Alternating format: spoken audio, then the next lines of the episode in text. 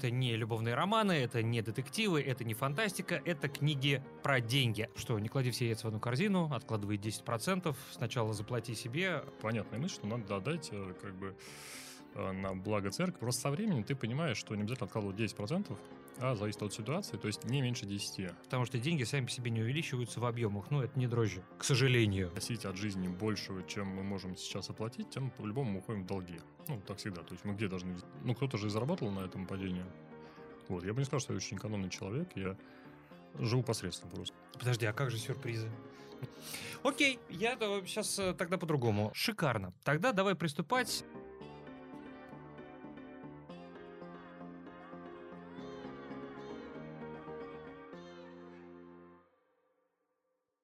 Привет, это снова книжный подкаст «Инвестории», его ведущий Сергей Краснов. Чем мы здесь занимаемся? Мы обсуждаем, конечно же, книги, но это не любовные романы, это не детективы, это не фантастика, это книги про деньги, а именно про их накопление, вложение, приумножение, в общем, все в этом духе. Подписывайтесь, в каждом выпуске у нас новая книга, и сегодня такой книжный обзор про инвестирование в том числе помогает мне провести Владимир Лебедев. Владимир, приветствую. Дорогие. Да, коротко о себе буквально. Какой опыт в инвестировании, сколько лет ты в этом и насколько успешен? А, я главный редактор проекта «Открытый журнал». Мы пишем про инвестиции для начинающих, для тех, кто уже в рынке. Знакомим людей с инвестиционными продуктами. У нас аудитория доходит до миллиона человек в месяц. Вот. А, сам я на рынке с 2014 года – вот, достаточно активно занимаюсь инвестированием, прочитал почти всю литературу, которая есть на рынке э, по вопросу инвестиций, э, и закончил ряд учебных курсов э, и получил диплом финансового консультанта при Министерстве финансов Российской Федерации. Шикарно. Тогда давай приступать. Книга, которую мы сегодня будем рассматривать в подробностях, это «Самый богатый человек в Вавилоне».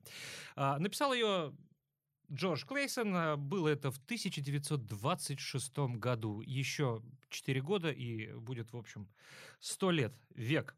А, но до сих пор ее Володь цитируют, да, там, что не клади все яйца в одну корзину, откладывай 10%, сначала заплати себе. А, как часто ты себя ловишь на мысли, что цитируешь что-то из этой книги, какие-то фразы? Ну, я не то чтобы ее цитирую, да, я то, о чем там говорится, для меня стало ну, нормой э, жизни, да, такой, ну, поведенческая такая психология в финансах. То есть каждый раз, когда ты пытаешься что-то купить или во что-то инвестировать, ты понимаешь, что ты мысленно как бы прочитываешь эту книгу там, да, за какие-то доли секунды, ну, важные те мысли, которые в этой книге, да, я их использую прям постоянно в жизни. Это правда. А, кстати, друзья, по ссылке в описании вы можете найти и другие книги, и не только эту, даже те, что цитируют меньше, но тем не менее по полезности они нисколько не уступают. Обязательно переходите и читайте. Ну, а в целом книга «Самый богатый человек в Вавилоне» учит не только инвестировать, но и экономить. И вот насколько это применимо сегодня для инвесторов, мы будем рассматривать в нашем выпуске. Итак, Володь, э, я уже говорил об этом. Джордж Клейсон советует откладывать не менее 10% от всего заработанного дохода. А как ты считаешь, почему вот именно 10, не менее? Почему не менее 15? Почему не менее 5? Почему вот э, именно эта цифра взята? Это как этот золотой стандарт, не знаю, золотое сечение, что это такое? Ну, это исключительно мое мнение, да, но когда книгу писали, да, 26 год, э, там как, там же было а не то, что он сел и написал книгу. Это же серия притч, да, и он выпускал эти притчи, он писал по заказу для банков, для страховой компаний, и они расходились на аудиторию. Вот каждая притча была отдельным как бы изданием, брошюрка. Угу. Они уходили на клиентов, люди их читали. И это 26 год, да, сто лет назад, то есть это ревущие 20-е, это экономика на подъеме, а, все инвестируют, огромный интерес к этому, вот, и большой спрос на подобную литературу. Книг было много такого плана, да, вот, но это, наверное, лучшее то, что дошло до наших дней, и то, что воодушевило последующих авторов.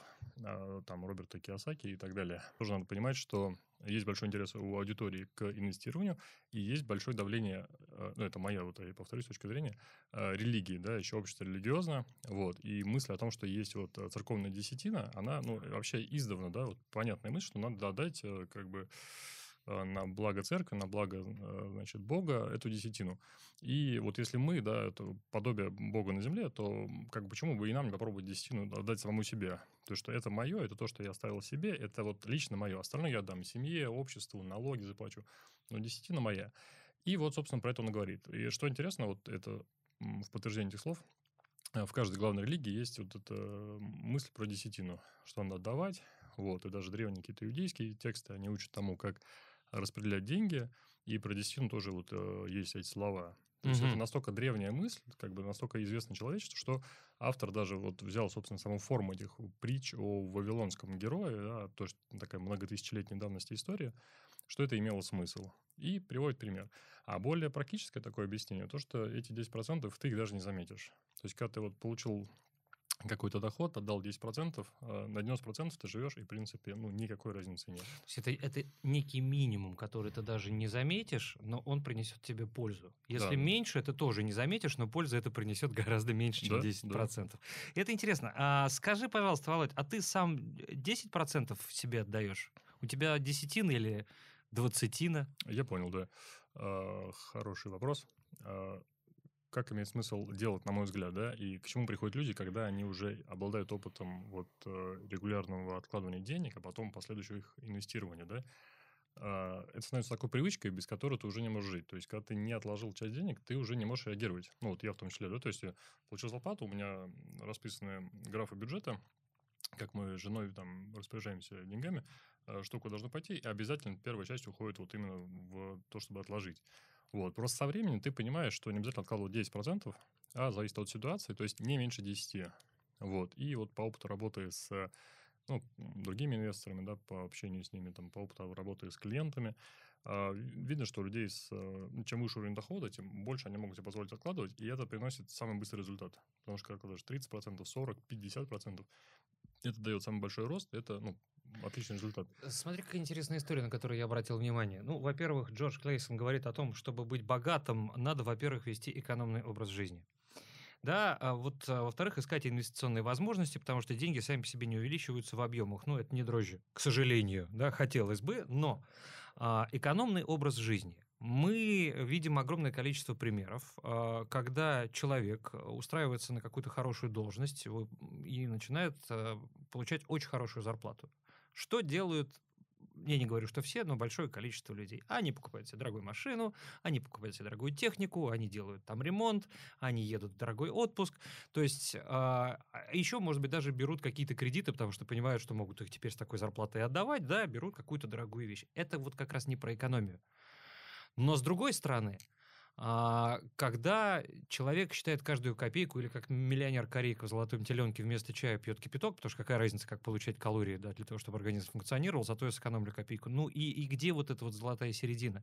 Потому что ты зарабатываешь, а, у тебя хорошая работа, ты вкалываешь, мозг говорит, давай мне чего-нибудь, какую-нибудь, э, в- мне компенсация нужна, мы же с тобой вкалываем с утра до ночи, а развлечений нет. Как вот перебороть вот это внутри себя? Ну, постепенно, как э, со спортом, да, и вот в книге хорошо показано, там две истории, две притчи.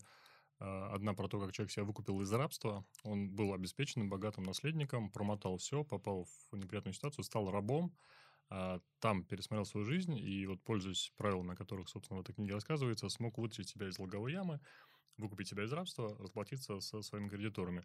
И, собственно, э, он об этом рассказывает, что надо все делать постепенно, что все траты, которые у тебя есть, они не должны превышать э, того, с чем ты, ну, твоего дохода, да, потому что как только мы начинаем э, просить от жизни большего, чем мы можем сейчас оплатить, тем по-любому мы уходим в долги. Ну, так всегда. То есть мы где должны взять Ну, эту это разницу? Человеческая есть- психология. Э, Люди не могут жить в чистом поле. Им все время нужны узкие коридоры, которые они постоянно должны расширять, бо- чтобы больше, больше, Да, больше. но иначе- это же вот э, если вот обычный человек, да, вот он получает зарплату, откладывает какую-то сумму денег, он оставшийся живет и понимает, что ему надо вот, ну, исходить из покупок, э, из того, что у него есть.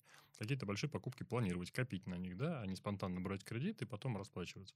Вот. Если вот такая поведенческая модель, она рано, ну, она будет окупаться, потому что у тебя будут от- отложены деньги, у тебя будут покупки рациональные. Когда ты будешь покупать все, что хочется, брать кредиты, ну, безусловно, это закончится плохо.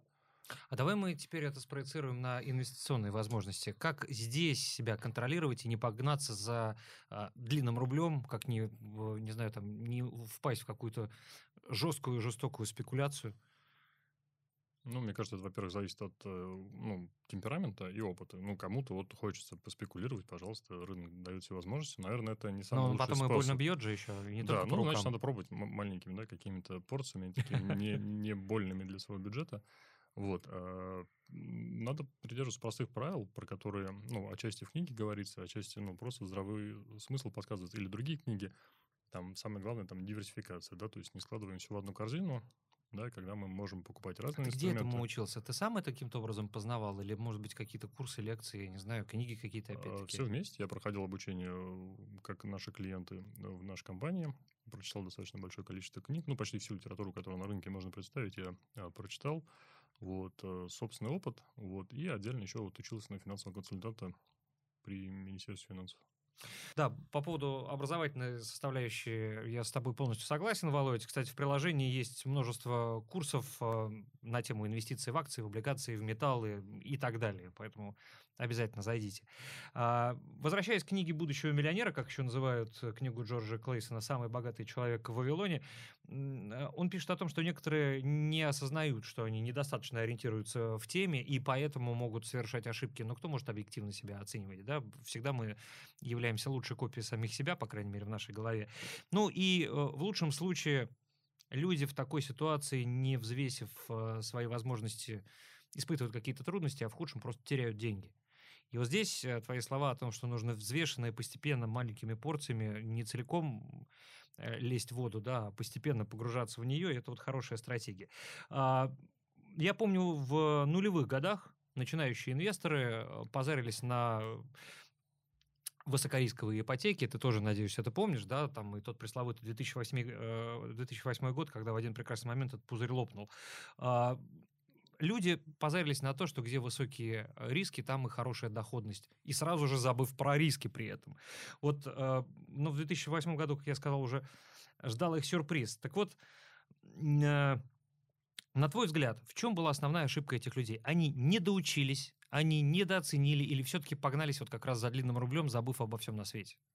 Да, я понял вопрос. Если вот, ну, ориентироваться, исходя из э, того уровня знаний, который дает эта книга, да, то можно сказать, что просто люди не разобрались э, в том, что им предлагали.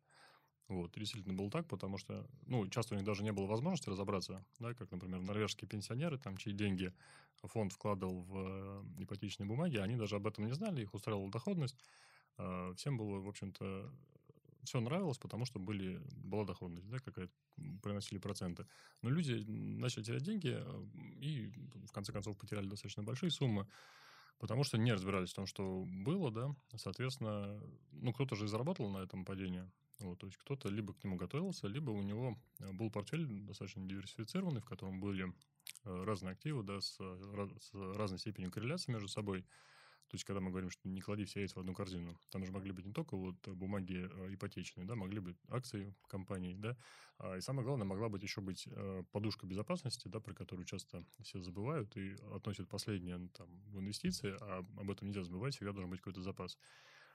И была шикарная возможность этот запас потратить на, ну, вложить на сильно просевшие акции, да, и пожинать плоды, в общем-то, до нашего времени. Володь, скажи, пожалуйста, вот у Клейсона в книге я еще прочел совет, э, который мне понравился, как он сформулирован. А, Избегайте инфляции образа жизни.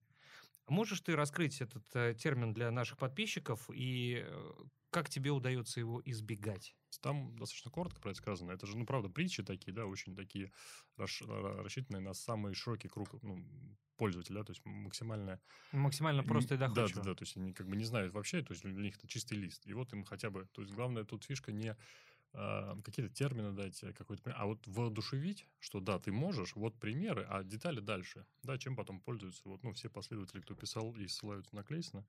Вот, но если в целом говорить о том, что а, личная инфляция – это тот пример, когда человек начинает э, потреблять все больше и больше и больше, э, возможно, не считаясь э, с тем уровнем достатка, который у него есть. Вот, я бы не сказал, что я очень экономный человек, я живу посредством просто, да, и, допустим, у меня почти нет импульсивных каких-то покупок, то есть, если особенно речь про более-менее крупные идет какие-то вещи, я, конечно, все это заранее планирую, к этому готовлюсь. Вот, но если говорить про... Подожди, а как же сюрпризы? Ну вот захотел ты э, жене какой-то сюрприз. Ты же не можешь его планировать за год, за полтора и откладывать на это деньги. Серьезно? Почему? Я могу завести копилку, да, например, ну, если вот если мы говорим про самый простой банковский вариант. Сейчас все очень быстро, потому что то, что твоя жена хотела, предположим, год назад, э, сегодня уже не актуально. Да, но в этой копилке могут быть деньги как раз на такой ага. случай. Все, ты просто вот получаешь доход, получаешь дивиденды, купоны, ты их распределяешь. У тебя есть статья бюджета, ну, бюджет, да, который состоит из нескольких статей. Он может состоять из 20 статей да, там какие-то самые очевидные, до самых не, неочевидных, там, отпуска, ну, там, в том числе отпуска, подарки и так далее. Окей, я сейчас э, тогда по-другому. А, предположим, а, ты откладывал деньги на то, чтобы э, на день рождения сделать подарок своей жене, и вы должны были полететь на Мальдивы. Откладывал там пару-тройку лет. Пока ты откладывал, случился 2022 год, время покупать, да, у тебя какие-то сбережения есть, но их уже явно не хватает на то, чтобы эта мечта осуществилась. Ты не будешь а, это воплощать в жизнь, потому что у тебя на это нет средств?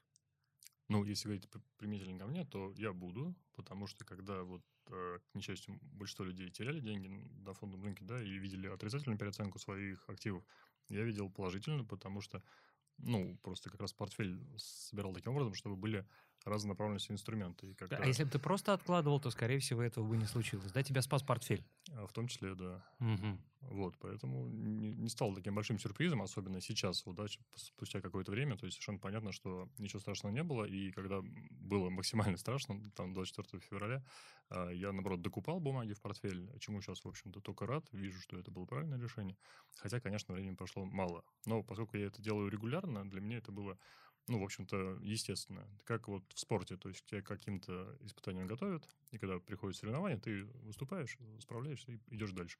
Конечно, когда ты только вчера пришел на рынок, и у тебя все падает, ну, конечно, это шок, это тяжело, и надо а, а, тренироваться, быть инвестором. Володь, скажи, каким спортом ты занимался? Я, ты так часто про это говоришь, что я понимаю, что ты много времени ну, этому уделял, жизнь, по крайней мере. Всю жизнь плавания и взрослую жизнь единоборства. Это помогает тебе? Да, безусловно. Это все-таки та же стратегия, что у спортсменов, которые, ну не спортсмен, совсем любитель, да, который э, живет э, по расписанию, понимает, как надо распределять силы, какие нужно брать на себя нагрузки, как их увеличивать. То же самое и в инвестировании. А, ну, это так здоровье, да, здоровье человека, это такой же актив, как и деньги, как ценные бумаги. И если взять пример выдающегося инвестора да, нашего, нашего века э, Уоррена Баффета, да, то мы увидим, что вот колоссальный рост его активов, вот колоссальный, который сделал его мультимиллиардером, пришелся на возраст там, после 70 лет. Да? То есть, к сожалению, люди, которые не следят своим здоровьем, могут и, в общем-то, не дождаться отдачи от портфеля. А ему сейчас 92 года, ну, вот он отметил 30 августа, и прекрасно себя чувствует в плане э, финансовом, как минимум.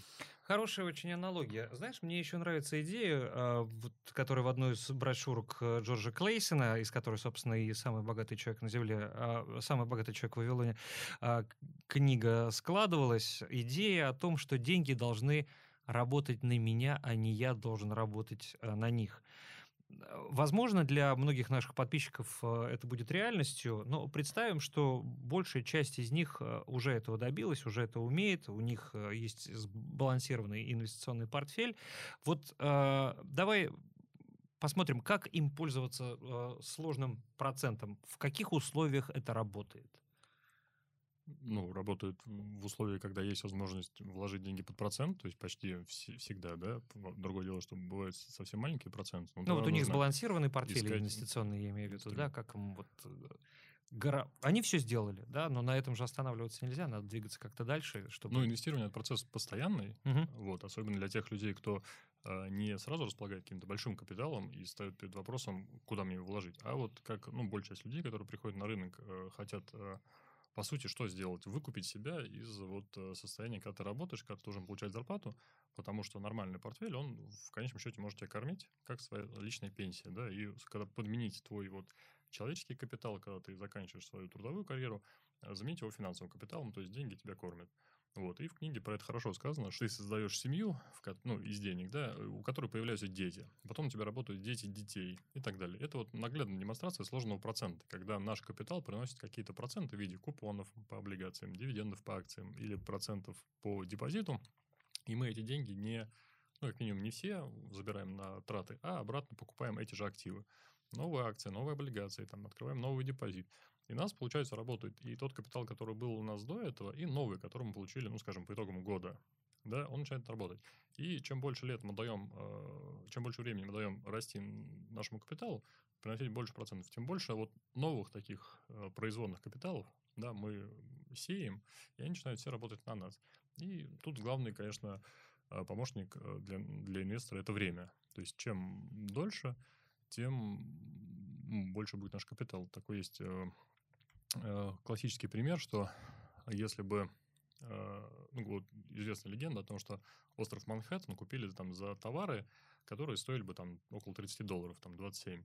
И что если бы тогда эти 27 долларов вложили бы там, кажется, по там, 10% годовых, то за вот эти несколько веков сейчас бы вот эта стоимость капитала была бы несколько триллионов, и можно было бы купить весь Манхэттен обратно. Вот, хм, ну, это если хороший в, пример. такой чистой теории рассматривать а, сложный процент. Джордж Клейсон еще подчеркивает, что инвестировать нужно только в то, а, в чем ты разбираешься. Ну вот, а, грубо говоря, он предлагает не давать сбережения э, тем, кто умеет пользоваться, э, вернее, он говорит о том, что нужно давать деньги тем, кто умеет пользоваться деньгами mm-hmm. и может их приумножить. А, как антипример, он говорит, что вы же не будете никогда давать э, в долг лесорубу, который вдруг собирается открыть бизнес там по торговле или добыче mm-hmm. алмазов. И это логично, и это работает. Вот ты а, разделяешь это мнение или все-таки ты готов а, скорректировать э, эту позицию автора книги, потому что прошло уже почти сто лет? Нет, тут, тут что великолепно в этой книге – что он использует формат притч, тем самым намекая на то, что это было все несколько тысяч лет назад. То есть, ну, как бы он воссоздает этот стиль, но смысл ровно такой, что вот эта вот история вечная. То есть, через тысячу лет, если повторить, ну, ничего не изменится, потому что будет та же самая психология людей. И, безусловно, нужно, ну, понимать то, что ты делаешь.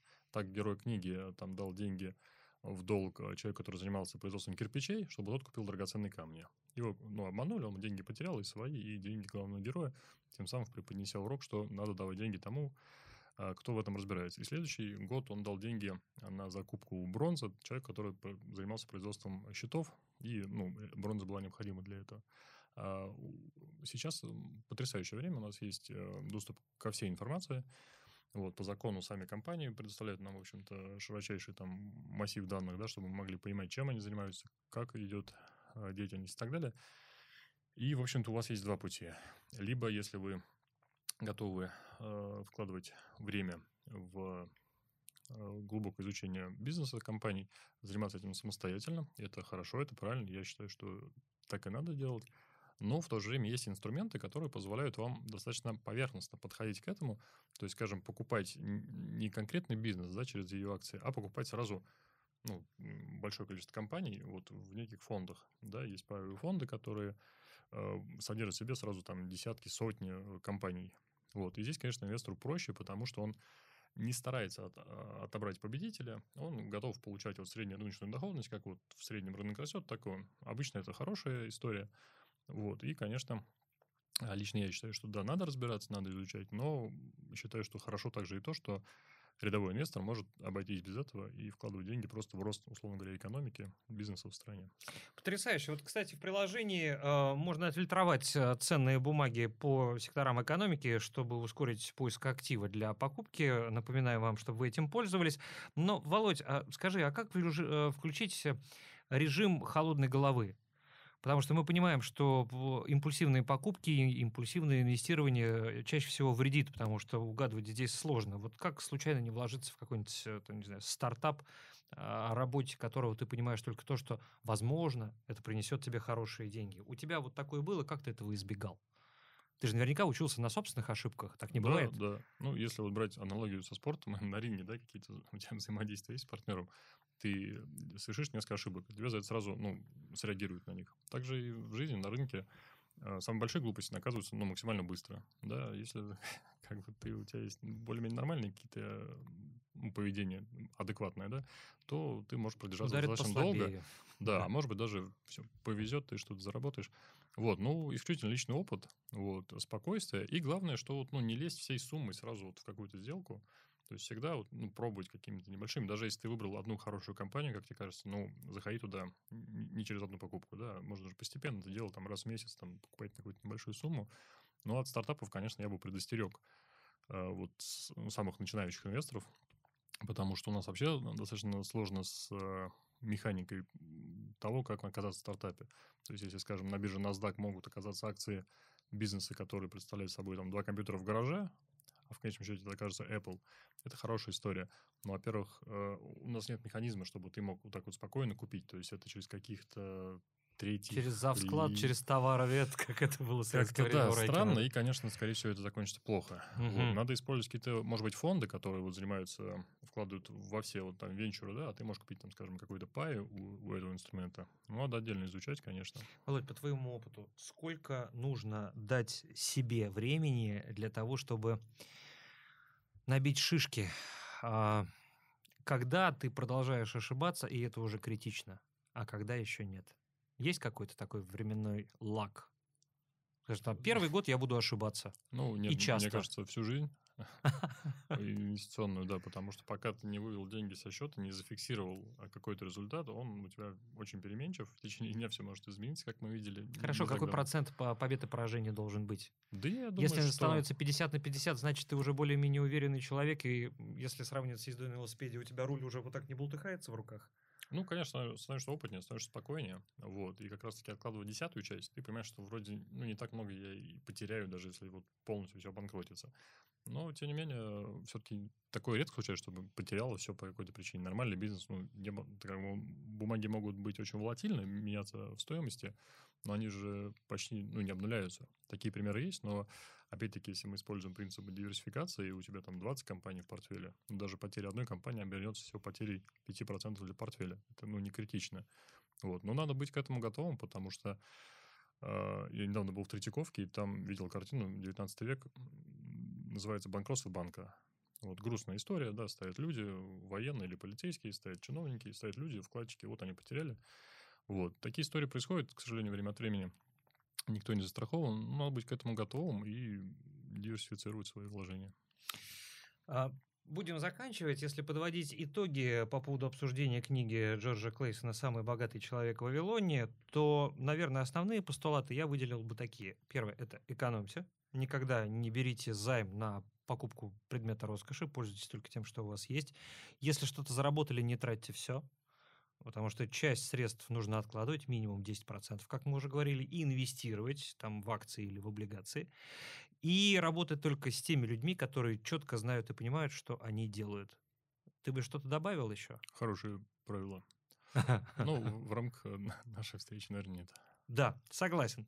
В целом, на твой взгляд, подытоживая, книга по-прежнему актуальна, по-прежнему важна и нужна, потому что она, ну, как ты сказал, основана на некотором количестве притч. А притчи это не более чем сказки для людей, чтобы они э, лучше их понимали. То есть это будет э, как Библия практически, да, на все времена, потому что простым языком написано на понятных каждому примерах. Да, там, ну, история абсолютно для всех. Вот. Тут единственное, надо понимать, что если человек уже с опытом, конечно, и он уже понимает, что такое там фундаментальный анализ, э, возможно, ему будет не очень интересно. Да? Хотя просто даже как чтение, оно ну, очень легкое, то есть это максимально простой язык, очень понятный, очень простые идеи, но э, идеи настолько вот простые, да, они как истины, то есть они не устареют. И вот у меня пример с этой книгой связан. Я когда на день рождения иду э, к своим друзьям, э, ну, обычно мы дарим что конверт, а конверт там какую-то открытку.